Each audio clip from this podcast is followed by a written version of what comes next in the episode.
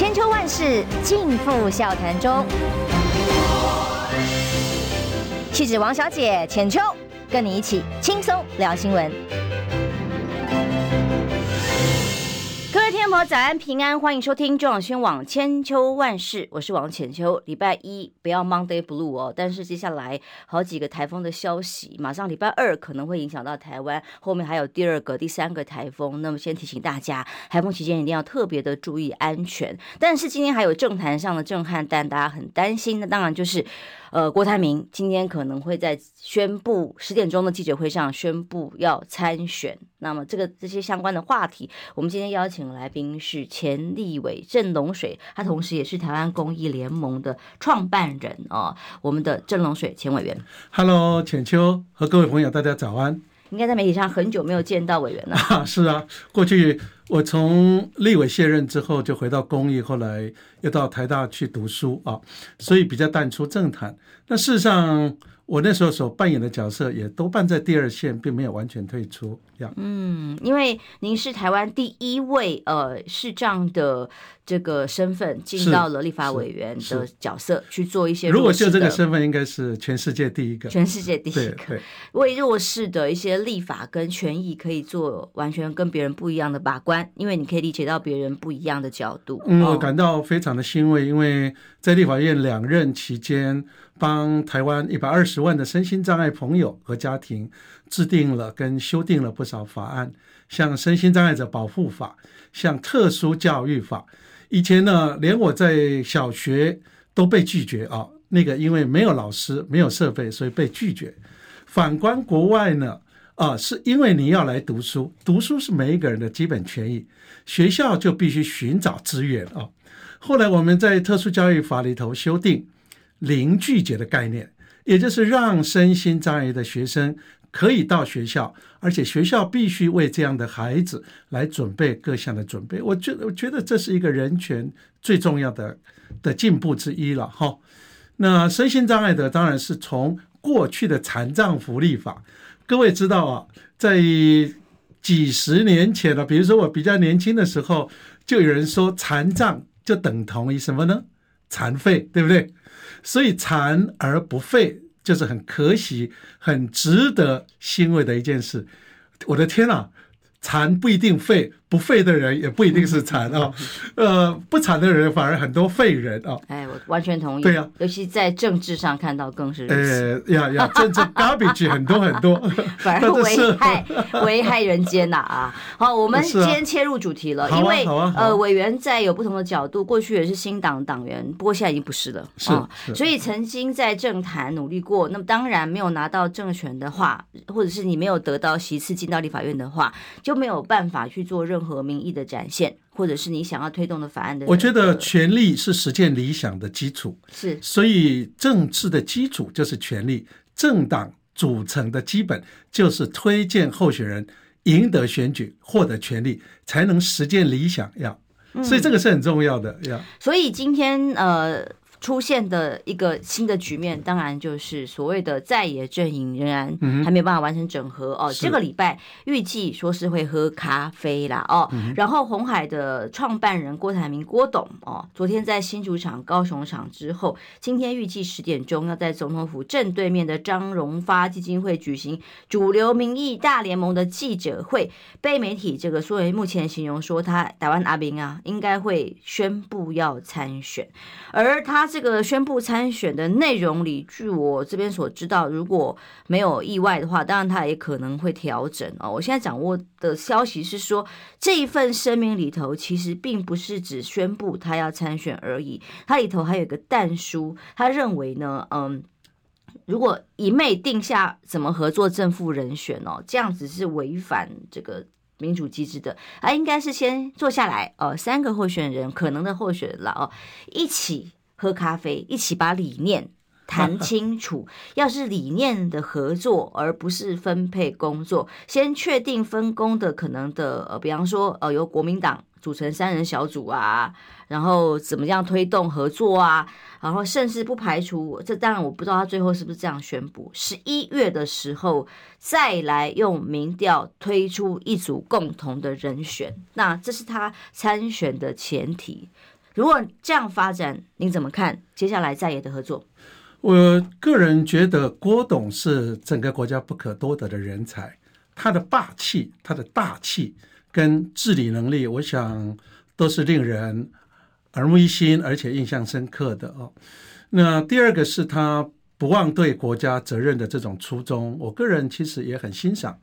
所以从呃浅秋你刚刚提到的，还有他基本上的声明，郭董他基本上啊、打两张牌。第一个是不拒绝合作，第二，他必须在这一段时间里头，透过各种的造势跟活动，去提高他的声势跟支持度，他才更有能力跟基础跟科跟侯来协调合作。那第二个，其实喝咖啡这件事情啊，在政坛上屡见不鲜，对不对？呃，最早一九九五年，也就是民国八十四年的十二月十八日，那时候赵少康先。陈奎淼先跟施明德施先就在立法院展开了大和解咖啡啊，我想这个大家应该是记忆犹新，所以我我个人觉得三个人能够坐下来谈是一个好事。那么苦闷的象征哈，苦闷的象征，和解的开始，对不对？但是事实上，凡事如果都先大张旗鼓，大概都做不成。所以，它中间呢，必须有一组人，至少是一个人或一组人，是三方都能接受跟信任的人，愿意出来担任，现在摩奇瓦老多，哈，摩奇瓦给波老多来做整合、协调跟梳理的工作。所以我我认为扮演这个角色最重要的，我认为最适当的大概有三个人，嗯，一个是马英九总统，嗯。他的高度够啊，那么应该也可以获得郭侯科的信任。第二个是韩市长，对，韩市长以他现在的能量跟他的气度，我觉得也足以担当这样的责任。啊，第三个是赵少康赵董事长，以他在政治的阅历和跟这些朋友的互信关系，我觉得这三个人如果能够筹组一个委员会，同时跟朱立伦主席。取得某种共识来担任协调人，我觉得机会会比较可能。嗯，基本上大家本来很担心，就说他如果参选是代表要独立参选到底的意思吗？可是其实他没有讲死啊。我目前所得到的这几个讯息里头，他保留了空间，他也是呼吁大家做理念的协调。我我做一个比较武断的啊啊、嗯呃呃、说法好了，郭董。如果没有跟何啊，没有跟侯侯友宜先或者跟柯市长、柯主席合作，他一定不会参选到底。他是一个聪明的，而且顾全大局的。今天他所有的目的，应该都是要壮大自己的声势，形成在野或者非绿或者所谓民主等等主流民意。这这种都是口号，要合作，目的就是三方合作，个人取得最大优势。呀。对，因为在我节目上，各位听众朋友，从第一次罗志强在我们节目上提到所谓的呃政党轮替大联盟，哇，排山倒海，是被围剿、追杀，甚至国民党要祭出党籍的情况。接下来包括了郑丽文哦，包括了邱毅哦，甚至连赵春山教授都提出要用白皮书政见的合作来进行这个在野领袖的整合哦，然后甚至到了这个各种不一样了。朱立伦主席提出执政大联盟，郭台铭提出主流民意大联盟，结果所谓的大家的合作变成主流啦，不是吗？大家都要谈合作哦，都要谈。其实很清楚，如果菲律这三组人没有整合，只要缺一，大概就会输掉二零二四的大选。输掉大选其实不重要，重要的是台湾将陷入乌克兰的危机，乌克兰的疑虑，甚至台湾。发展台湾的未来会令人更加看绿，我想这是重点呀。那过去也有喝酒咖啡，你刚刚特别帮我们脑补了一下。对，哎呀，这个苦闷的时候 就是要喝咖啡啊，我们赶快多喝两口咖啡。来吧，我们喝两口呗。可是这个咖啡怎么喝才能够有成效哦？所以基本上这个 郭这边提出来的解方是说，我们先不谈什么正负，不是谈位置，我们先谈理念，谈程序。哦，我们如果要合作，怎么程怎么合作的程序，然后不排除十一月份，然后有一个客观的第三的组织啊，不管是第三方还是三人小组哦，然后接下来最后十一月，他说十一月会不会晚？你觉得十一月有可能是变成用民调来比出见真章哦，比出怎么组合的一组人选？我想的时程跟方式，你觉得呢？我我想非绿大联盟这三组人基本的理念是一致的。啊、呃，第一个就是彻底下架民进党，第二就是维持两岸和平跟发展关系，其他都大概是一个公共政策上的差异啊。所以我认为在政见上或政策上的讨论不会太复杂，重点是依据什么方式，用什么方法。让三个人或三个团队都足以心服口服，形成一个合作的模式。不管正副总统，或加上行政院长，或加上立法院长，那方法不只是民调，一定还有其他。如果民调可能又会落入被一四五零攻占或者假造或者反串的这种疑虑在里头，我想大家都很有经验，在这个部分应该会避免。单一的方法造成让人不可弥补的遗憾呀。嗯，当然现在也有朋友说，哎呀，那第二个浅秋你提到的时间点，嗯、我觉得这次大选是在明年的一月十三号，如果是十一月，甚至十一月底或十二月中，我觉得都来得及，都来得及。对，只要有心啊、呃，在台湾现在的媒体跟整个舆论还有扩散效应这么大的前提下。一个月足足有余，所以说由下而上来促成整合，现在这个氛围已经是如此了。但合不合得成，这个就需要程序上的所谓的程序正义哦，让三。我我觉得一个是程序正义，第二个是三个呃呃侯郭柯都必须要以国家为念，以下架民进党作为核心主轴，才有可能达成。对，这三个人心里怎么想啊？不是要位置的，是要。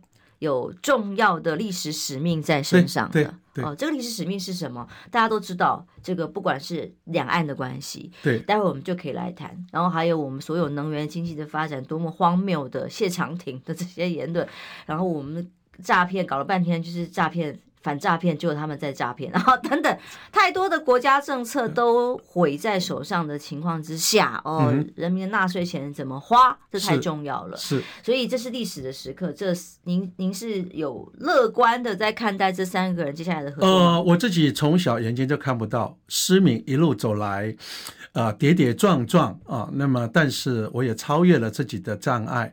那么为社会做一点事情，后来我读了政治学，政治公益、公益政治变成是我的理想。那么面对一个政治的僵局，面对一个国家的苦难或危难，我们没有悲观的理由，除非他已经走到了死胡同。嗯，我们一起加油。对对，希望。不要只是苦闷而已，而是能够找出积极的跨越障碍的方法，这是你人生的经验。对，哦，苦闷的过去啊，希望的未来。好，希望喝咖啡是可以有这样的一个新的转捩点，好吧？嗯嗯嗯，的确，这个礼拜有几件大事。第一件事情，从郭台铭今天礼拜一的 礼拜第一天开始，他先宣布可能要参选。当然，内容跟声明，呃，是不是如刚刚我们所目前所掌握的，还有大家亲口说出来才算数了啊，然后接下来就是三个人要坐下来喝咖啡的时间点，怎么敲怎么敲，我不知道。等我建议还是秘密。坐下来谈，等到时局差不多以后再对外曝光，或者是有一些共识之后再对外宣布。当然，当然，但是很难。我知道大家媒体已经开始跟，像我所知道说各个地点都开始有人密切的在这个跟着这个各个场景啊、哦哎。媒体无所不在，如果不要让媒体知道，也一定有方法，对不对？简就很清楚。所以我再一次的很难，我只能说很难。我再一次的呼吁马英九总统、韩国瑜市长、赵康董事长。三个人也应该以国家为念，为国家在最重要的时刻做最重要的事情。你已经帮他三人小组都找好了是吗？好的，呃，待会儿来聊聊，就是说那很关键、很关键，两岸的议题怎么样呢？蒋万安台北市长哦，明天就要出发，准备要到上海去做双城论坛，这对国民党来讲也是意义重大，对两岸来讲也是。非常重要。嗯、那当然，前面这段时间以来，蒋万安都非常低调，甚至是不是亲自去？一开始都还很不愿意直接直接直球对决啊。他现在已经公布了，那明天出发之后又会引起什么样的效应？休息一下，马上回来。好。想健康怎么这么难？想要健康一点都不难哦！现在就打开 YouTube，搜寻“爱健康”，看到红色的“爱健康”就是我们的频道哦。马上按下订阅，并且打开小铃铛，就能医疗保健资讯一把抓。想要健康生活，真的一点都不难，还等什么呢？爱健康的你，现在就打开 YouTube 订阅“爱健康”。千秋万世尽付笑谈中。气质王小姐浅秋，跟你一起轻松聊新闻。现在到八点二十三分，欢迎回来中央宣网千秋万世，我是浅秋。今天邀请的是郑龙水前委员。是浅秋好，各位朋友好。呃，看不见世界，但是心里更明亮。哪里？我常常说一句话啊，就是说有一些人是睁眼说瞎话，小弟我是瞎眼说真话。但是不是所有明眼人都会睁眼说瞎话？各位好好去看就是了。真的说得好，瞎话说的人可多了。现在冠军比赛目前是谢长。然后现在动不动就有的人讲这个人很瞎，我说瞎子到底招谁惹谁？辛苦委员了。其实瞎的不是。是委员这样子是这样的朋友，是那些睁眼说瞎话的人。好。呃，两岸关系对于二零二四这场选举来讲，很多人形容叫做战争与和平的选择。但是赖清德一直告诉大家没有哦，他要促成和平，所以他才要跟习近平约喝珍珠奶茶，还要全糖的哦，等等，还要跟他吃饭。但我们都知道这只是一个诶睁眼说瞎话吗？标准的，所以很难做到。这在政治上的烟雾弹哈，很难做到嘛。当然，哦、连现在两岸有一些基本的谈谈来讨论的机制，包括呃。相关的这个货物啦、农产品啦，甚至旅游啊，显然对话的机制都并不存在，所以。呃，双城论坛明天要登场了。台北、上海双城论坛，这是在承接科批之后，蒋万安明天就要到上海去出席。那么目前所得到的消息是说，陆方将会以前总统马英九的规格来接待，也预计会跟上海市的市长龚正见面之外，也会跟国台办主任宋涛会面。你怎么看蒋万安这一次哦？被称为已经是国民党算是十三年来第一次算呃。除了当然，除了他们自己党中央的一些访问团之外，以首都市长的角角度跟身份到大陆去访问，那么接下来可能产生的效应，呃，我先从马英九总统访陆这件事情开始谈啊。在马总统去大陆之前呢，其实国民党几乎是要抛弃九二共识啊。各位可以发现，所以九二共识在国民党里头几乎是没有共识，而且越来分歧越大。那这是国民党最大最大的危机。每一个政党成立的时候，所谓都有一个所谓的政党核心价值。比如说，民进党的核心价值是什么呢？台独，对不对？反核。那当初中国国民党的核心价值就是两岸统一或两岸和平。呃，后来呢，在两千年之后呢，开始以九二共识这样的政治术语 来。啊，作为两岸互动的基础，但是时过境迁，国民党越来越本土化啊，我应该是这样形容，所以有更多人怀疑九二共识是不是还需要啊？那但是呢，马英九总统这次到大陆之后，整个回想下来，让国民党原来偏离九二共识或者回到两岸和平发展的这样的基调，回到比较正轨。我觉得这一点。马英九先生的贡献是很大的，等于让政党找到了一个他原本即将失去或即将抛弃的政治核心啊。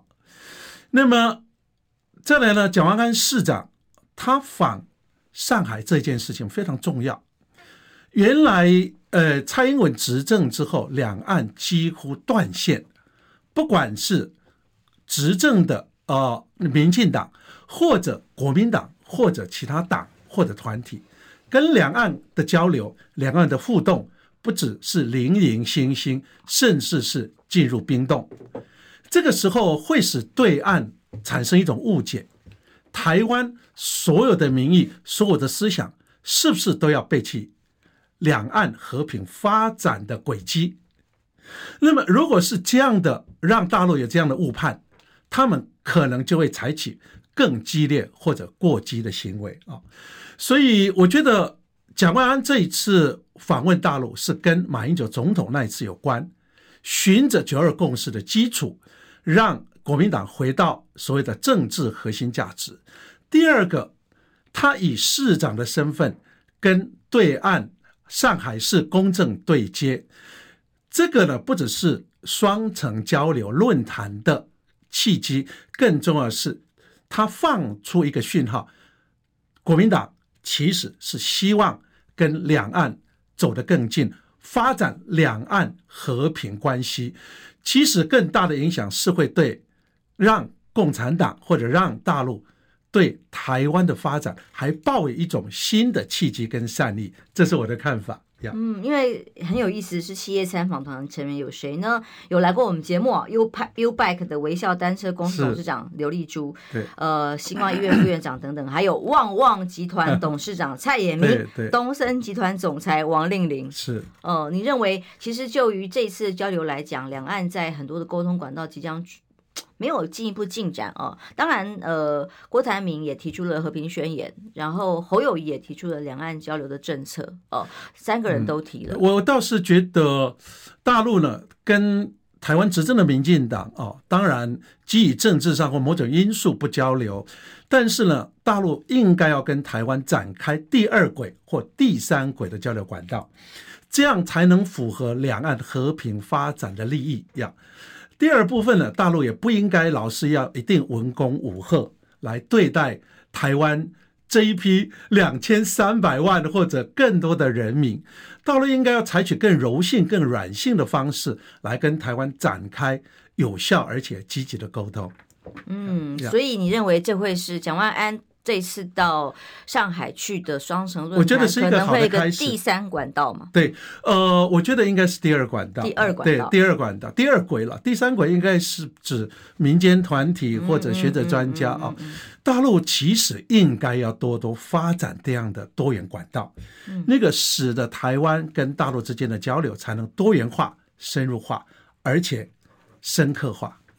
但是因为两岸的兵凶战危并没有解决啊，包括了呃。很很有意思，几乎是从同时了。现在正在中国大陆出访的是美国的商务部长雷蒙多。雷蒙多对，美中对抗之下，对于世界的影响，两只大象打架呀，旁边的这个小小草、小虫、小动物啊，其实可能都被波及，所以全球的工业被影响了，全球的经济受冲击了哦。那到底呃，在于美中对抗之下，台湾却动不动可能会面对这个在各种。威威胁底下哦，如果民进党的更多的政策让两岸没办法交流之后，只会让我们的处境更危险。显然嘛，邦交国一个个断，如果再喊他们呃台湾价价值精神有用的话，为什么我们台湾的邦交国一个一个断？越来越少，为什么我们参加国际组织越来越少？为什么我们越来越危险？我们的兵役要延的越来越长，然后孩子可能要上战上战场。那么，如果这个问题没有解决，中美在有没有合作机制的情况之下，是善意还是恶意，也会影响到台湾的安全吗？我我想，呃，浅秋的问题分了好几个层次哦。那个美中的对抗，不只是基于经济上，当然科技上，呃，更重要是世界霸权。那隐含在背后的是一种意识形态，或者民主主义或民粹主义啊。那过去几百年几乎都是白人在主导全世界啊。那么而且他们所向披靡啊，没有一个国家能够在美国或者美国联合白人世界啊的前提下能够逃过。啊，他们的攻击跟踏伐，对不起，我无意在这里挑起啊，我只是在分析那个过程啊。所以中国的崛起啊，它给美国许许多多的震撼，不止在经济，不止在科技，反而是在世界霸权跟意识形态上面。我觉得，呃，这是第一个层面。第二个层面呢，现在两个国家在解决的，事实上是针对商务的部分，这只是啊，OK，九牛一毛。美国现在对中国在经济上所采用的是打一巴掌再给你呼呼一下啊。比如说，呃，雷蒙多这次到中国访问的时候，美国就解禁了二十七家制裁的名单，对不对？但他先前是限制了三十三家，对不对？是。所以一手打你，一手再给你呼呼，他他就是用这种哦。那大概中国大陆也越来越清楚。那第二个部分啊，美中对抗，事实上就正如新加坡的总理李显龙讲的，大家都没有好处，而且谁选边站，那个国家就更危险。所以新加坡在美中之间一直采取等距的关系，我想这是他的智慧啊。那么，但是呢，反观台湾的民进党，我们让美国在这里设立火药库，各位。火药库，这是多大的一个刺激跟震撼！他准备让台湾跟大陆打殊死战、打巷战、打肉搏战。这个看在大陆的眼里，他会怎么想？所以呢，如果如果赖清德当选，民进党会继续跟美国走同样的路，他会追随蔡英文的路，继续。跟两岸采取对抗，继续抱美国的大腿，这个时候两岸真的会面临兵凶战危。当两岸开战或者兵凶战危的时候，我们股市会垮掉，我们经济会崩盘，我们不只是邦交国会越来越少，我们人民。将何去何从？这一点是值得大家省思的呀。嗯，因为这次雷蒙多到大陆去哦，这么多的科技贸易的限制措施，几乎都是商务部干的。对，就是说商务部所下的杀手哦。所以当商务部部长去访问的时候，行前当然刚刚委员已经提到了，开放了其中二十三个实体，从未经核实的清单里面剔除，说加以不加以限制哦。但其实后面这个呃，根据。不管《纽约时报》啦，或相关美国媒体的报道，就是说，哎呀，这个只是一时的哦，到时候等到他回国以后，还会继续加大其他的限制力道。白宫还准备扩大限禁范围。哎，这个消息是在还在访问的同时就传出来，美国媒体这样报道的话，我想双方下一步怎么谈呢？我想，我想，在美国现在民粹主义彼此对立这么严重的情况下。嗯拜登为了胜选，他必须采取比川普更激进、对中国更激进的措施，那么对他选票才有切割跟凝聚的作用，这是很可悲的啊！各位啊、呃，如果还有印象的话，川普刚当选美国总统的时候，那一年他的女儿 Ivanka 跟 Kashina 哈，他的女婿还有他的孙女儿，中国年的过年是在。中国大使馆，嗯，曾几何时，一个政治人物为了政治利益啊，那么中国没有满足川普的要求，他就开始采取丑化、丑中、抗中、反中跟对立的态度。美国内部的社会也为此而开始成为最大最大的分裂，成为美国对立有史以来最严重的一个时刻。这是令人感到很可悲的呀。你怎么看接下来两岸到底该怎么走？四位候选人，我们提的，因为郭台铭今天可能会宣布嘛，所以我把他也列入，包括郭台铭提出来的和平宣言，包括赖清德他所提出来的啊，目前他所谓的和平方案，或者是侯友谊。我我想我应该这样评论赖清德所提出来的和平方案，他他的理想是对的，但是方法是错的。如果你真的要两岸和平，请你拒绝美国的弹药库在台湾，对不对？请你让我们的兵役制度恢复到三个月。你为什么一直要让我们的年轻人不断的增长预期，对不对？甚至到最后连后备军人都动员，那这个代表什么呢？嘴巴说一套，好，你自己私下要做一套。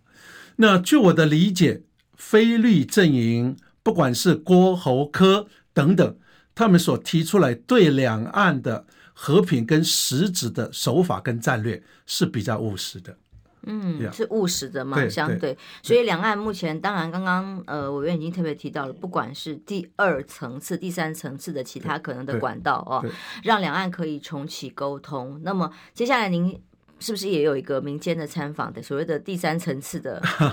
对，有机会，我想我们都乐意扮演，不管第二管道或第三管道，为两岸之间尽一点心意。那最重要的目的就是保障台湾的安全和发展。打仗嘛？对，呃，我在这里也要呼吁啊、呃，中国大陆对方啊、呃，如果你把台湾看成是自己的同胞，看成血脉相连，你们对台湾就要保持保留最大的耐心跟弹性，而且无所不用其极的对我们自己的人好。让台湾真正感觉到你们的善意一样。可是现在 ECFA 啦，各种事项哦，如果在这种对立的情况之下，对台湾的影响就是什么？我觉得有时候是一刀了两刃哦，有时候他是对于这个赖清德或蔡政府的呃蔡英文总统他们的各种政政策手法哦，要加以反制。可是呃，有时候适得其反。呃，事实上要谈大陆对台湾的战略上面。有很多是可以检讨的，但是我想有机会我们再说啊。那总而言之，我觉得态度很重要，态度决定一切。民进党的态度是要跟大陆分，而且对抗啊，从中取得政党利益，比如说选举，对不对？所以他必须抱美国大腿，他必须跟美国走在一起抗中。他们的口号是抗中才能保台，其实不是保台，而是保民进党的权利。嗯，因为台湾台湾人本身占我们的总人口大概百分之八十几，如果他一路的一味的走向台独路线，对于他们巩固政权是有利的，但是这个对于整个中华民国，对我们台湾两千三百万人民却是万劫不复的做法。嗯，当然，我们回到第一题回回应来谈哦。您虽然现在已经不是新党党员了，但过去也是新党很重要的，也是代表新党的委员跟这个。我我也谢谢当初是赵二康先、周全先、对对周全女士、周延等等啊，提醒我到立法院，我才有机会在立法院为所有的弱势团体跟身心障碍朋友。做一点服务，因为刚好是因为刚好 Love and Peace 给了我们个 donate，他特别说希望我能够安排这个侯汉廷来上节目，他宣布以无党籍来参选士林北投区的立委哦。就这件事你怎么看呢？当然他虽然是新党籍的身份，那登记党籍还是会写新党啊哦，嗯、但是宣布参选这件事情的时候，他是以无党籍的身份来宣布，跟黄珊珊模式是一样的。嗯，我觉得身为一个政党参加选举，这是政党。在政治责任非常非常基本而且非常重要的责任啊！那身为一个政治人物，能够有自己的理想跟抱负，越往上爬，这也是好事啊！所以在这样的基础上，我们不应该去责难啊侯汉廷，因为他的参选会妨碍张思刚，对不对？甚至让吴思瑶当选。那第二个，呃，就我的了解呢。呃，侯汉廷跟张世刚，而且张世刚这个部分可能有一些内幕，那实质上的情况怎么样，我不得而知啊 啊！各位，我不 这个我不能乱说啊。但他们提出到最后以民调来比胜负啊，决定出现的候选人，我觉得这是好事。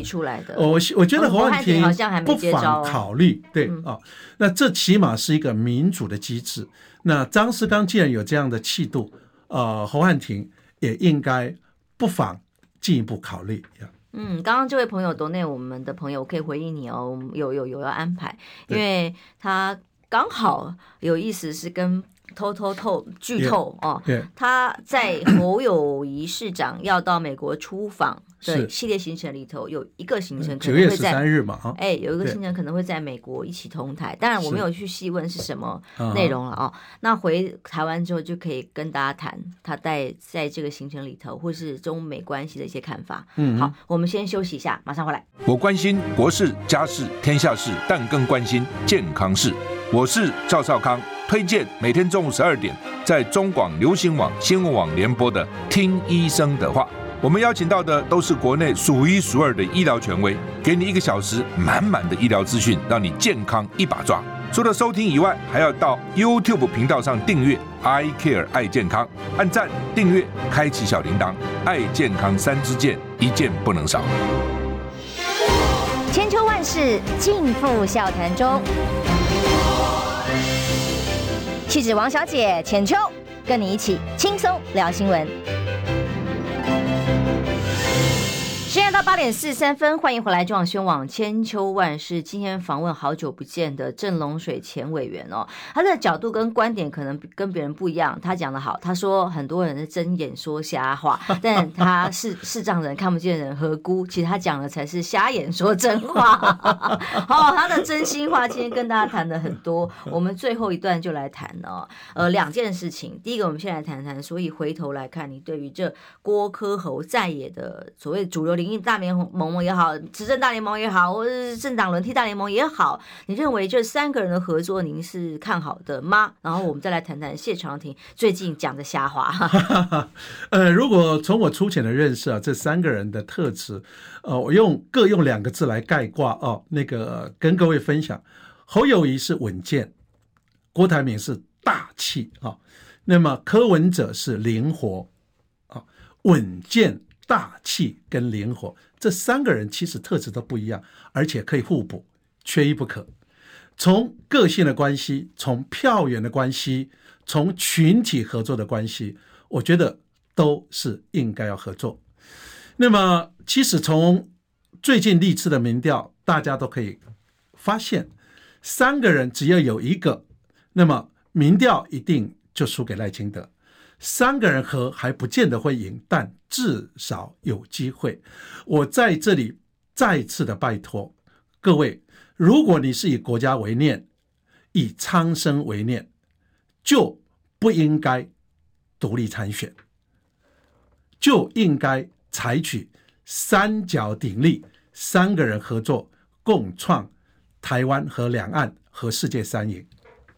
是，所以我相信你是乐观的啦，啊、哦，乐观我再讲一下，我觉得三个人其实都有这种气度，而且对国家都充满了使命感。他们不见得会只在计较权力，而是在这个权力的基础上，他们可以展现跟做出哪一些贡献。嗯，好，所以是不是真的以大局为念？就看看这三位大人喝咖啡之后，这样了。政治呢，如果权力的分配来讲，同一党或同一组的会叫会叫分配；如果对手来看，就叫分赃啊。分配跟分赃其实都是同样一件事情，但是政治本来就是一个协调、协商跟分权的过程。嗯，所以如何吴越同舟，一起同舟共济 啊，就看怎么样有没有办法真正的变成左右手，一起来对抗风雨啊，风雨同舟。是，嗯，好，来看看那刚刚讲瞎话，真的是 number one，就是我们的驻日代表谢长廷了哦。他前之前其实在这个中日本发排放呃川呃这个。污水和污水之后呢，其实这件事情可以用科学看待，我我个人是持平看待。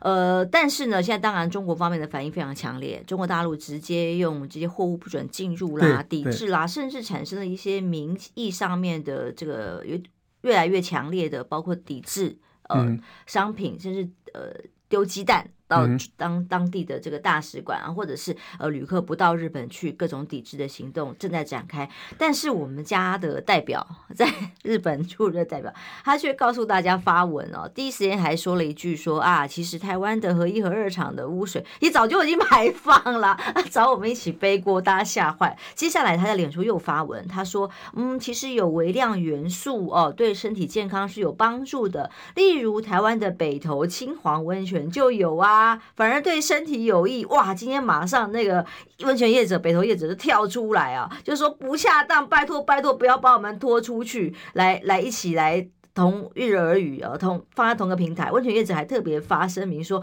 哎，他们含有的这种所谓的呃镭啊，是来自于大自然，而且非常非常微量哦。我不建议，千万不要把清泉、清黄泉来比喻核污水，业 业者吓坏了。怎么看？我们的一位驻日代表哦，你可以客观的来分析这件事情怎么因应。可是我想他是这样说，有益健康是呃这件事情，其实岸田文雄是不负责任的。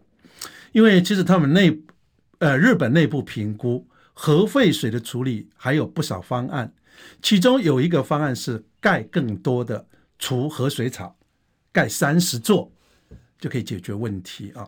但是岸田他不这样做，我觉得，所以在政治上面这是一个政客的行为，我们必须予以谴责啊。那第二个啊，刚刚浅秋提到的，不止中国大陆啊，其实南韩、菲律宾呢，周边的国家反应都很强烈。没错，唯独的是我们的国家跟政府。哈，我们原能会说科学上没有问题啊，那么我们政府对这件事情也几乎视若无睹、视而不见。那真的谢长廷更瞎，瞎子骂他瞎，其实他就更瞎。是 OK，呃，科学上的证据其实还不见得，有时候是各说各话哦，看你用什么样的数据，采取什么样的样本啊，那么结果都不一样。不过，如果谢长廷你要服众，让大家没有话说，请你从此刻开始就用福岛的那个河水洗澡一年，你的做饭煮菜也用这个水，好不好？因为台湾一年后据说才会排到这里。如果你这一年都用那个核能废水洗澡跟煮饭，我们没有话说，好不好？如果没有，那你不要再耍政客，好不好？不要当日本人替日本人在撑腰，你不该回到中华民国。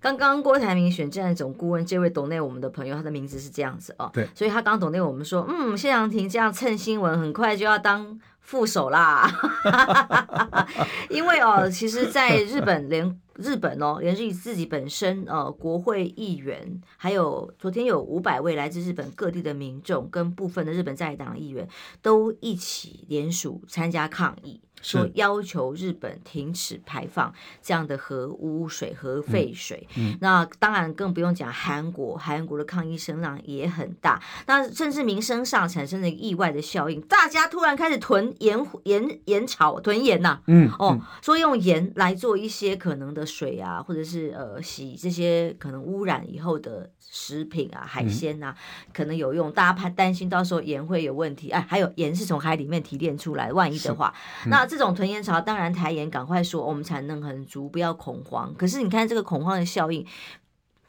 又又何必呢？如果有个科学数字或更好的方法，就没有必要引起这么大的争议啊。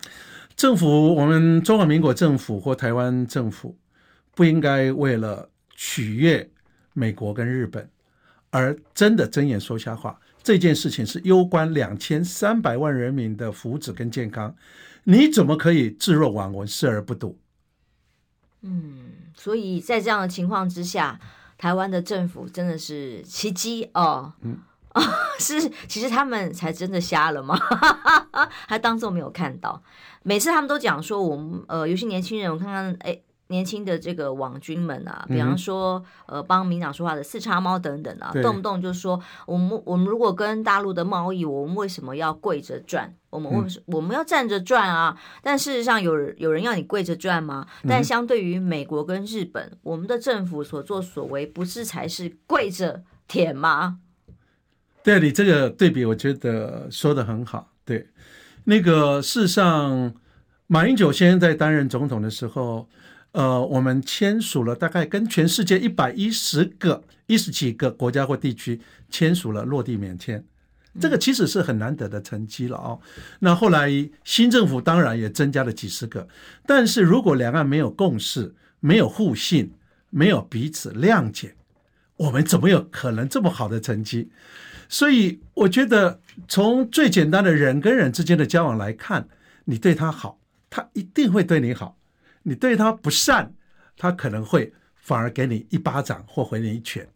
所以，两岸如果要对抗对立，损失最大的是中华民国和台湾两千三百万人民。嗯，可是这个笑话还在持续延续当中哦。嗯、哼呃，其实说真的，我们台湾民众应该要关心的是，好，那么这个核污水到底怎么检测哦？例如，连俄罗斯 也打仗中，都还有宣布说他们会加强相关的检测。岸田他低估了周边国家的那个后坐力跟效应。嗯、是。我觉得这点他在政治判断上面可能比较短视，没办法嘛，被找去大卫营了，啊、讲好了，哦、就要一起手牵手，连对外的这些政策都没有办法反对了嘛？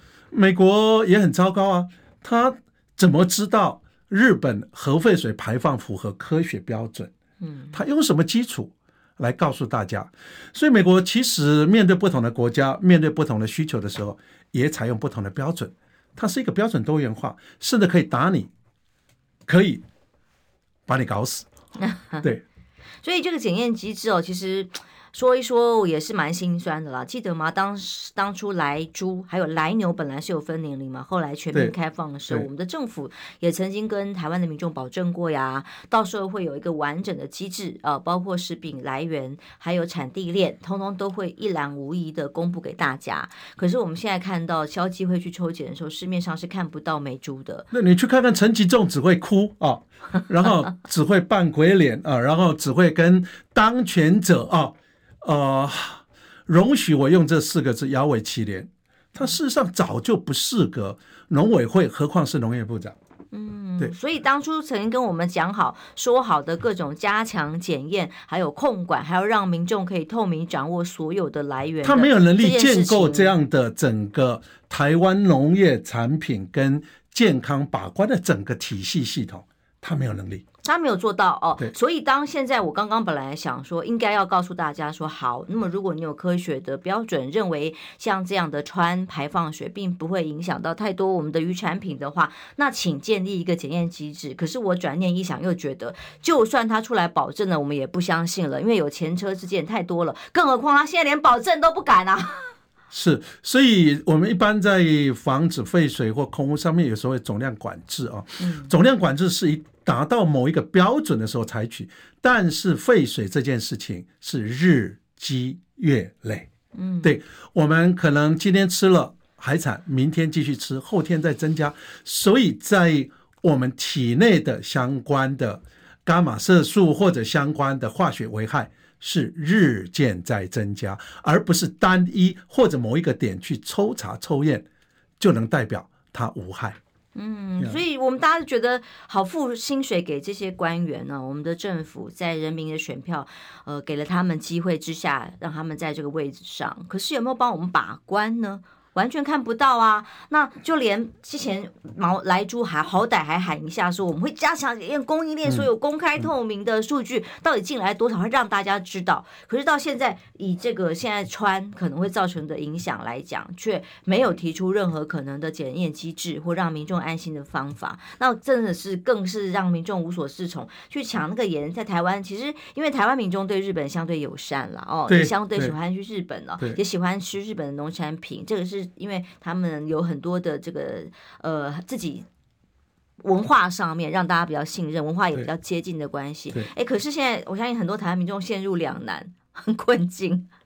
我我其实是有一些恐慌了，而且我相信台湾多数的民众也是这样的。嗯，因为核废水那造成的世纪之毒啊，那个危害海洋、危害生态、危害生物，这一些都在。点点滴滴的进入我们每一个人的身体里面，所以再次的呼吁民进党政府，你们必须尽快拿出办法，否则还是只有唯一的途径，就是二零二四下架民进党。嗯，待会儿九点钟的时段，我们特别邀请了，就是我们刚好也是固定来宾，两周会来一次的这个呃，对日本熟悉的旅日作家哦，福泽桥，他会来我们节目上，嗯、他也是被邀请进过福岛的、哦、福岛核电厂。那么当时日方也找了很多外媒。哦、是让大家来看看这个科学数据是什么，有没有办法让世界安心？嗯、那显然他们做了很多前置作业，到头来全球还是太多的国家没有办法放心，所以这个抵制的行动仍然一波接一波。他们花了几百亿在做全世界的行销广告，是就是为了要粉饰太平啊！如果你没有问题，干嘛要花这么多钱去做广告？好，嗯、好好收回去，重建除河水草，嗯、事情不就解决了吗？哎，对呀、啊，这个大家的关心的议题，只能自求多福了哈。是，好，今天谢谢郑龙水委员到我们节目上，谢谢浅秋，谢谢大家，平安健康，拜拜。